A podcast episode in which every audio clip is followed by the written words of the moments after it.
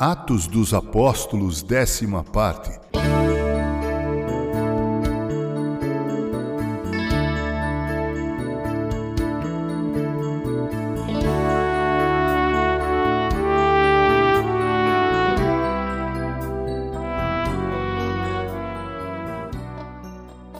Chegamos ao final do capítulo 4 do livro de Atos dos Apóstolos na porção que vai do versículo 32 ao versículo 37.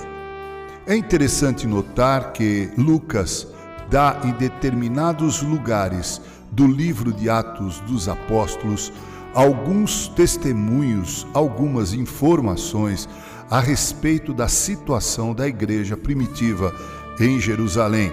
Esse é o caso da passagem citada. Vejamos o que ele diz. Da multidão dos que creram, diz Lucas, era um o coração e a alma. Ninguém considerava exclusivamente sua nenhuma das coisas que possuía. Tudo, porém, lhes era comum. Com grande poder, os apóstolos davam testemunho da ressurreição do Senhor Jesus e em todos eles havia abundante graça pois nenhum necessitado havia entre eles, porquanto os que possuíam terras ou casas, vendendo-as, traziam os valores correspondentes e depositavam aos pés dos apóstolos.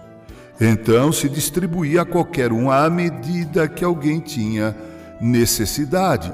E então Lucas dá um exemplo deste tipo de ato solidário e desse tipo de espírito despreendido dos bens materiais.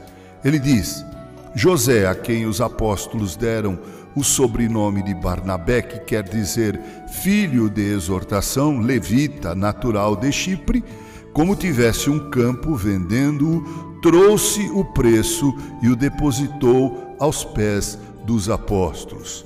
Amados irmãos e prezados ouvintes, temos aqui o depoimento de Lucas, o segundo, narrando como se comportava a igreja primitiva em Jerusalém, composta em sua massacrante maioria por judeus que foram convertidos do judaísmo para o cristianismo.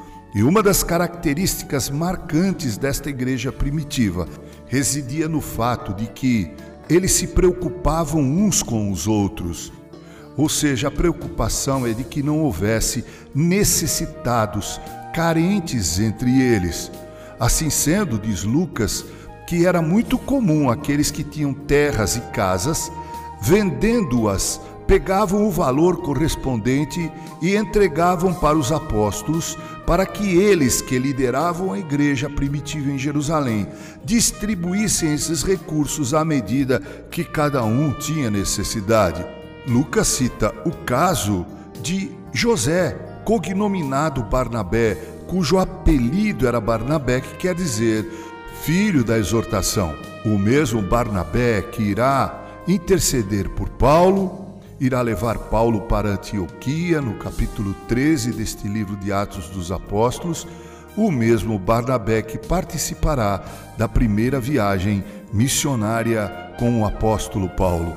Que o exemplo do espírito solidário que preponderava nos corações daqueles irmãos da igreja primitiva de Jerusalém possa nos inspirar nos dias de hoje e que possamos despreendidamente repartir quando tivermos a mais com os menos privilegiados, sermos generosos e atentos com as necessidades dos outros.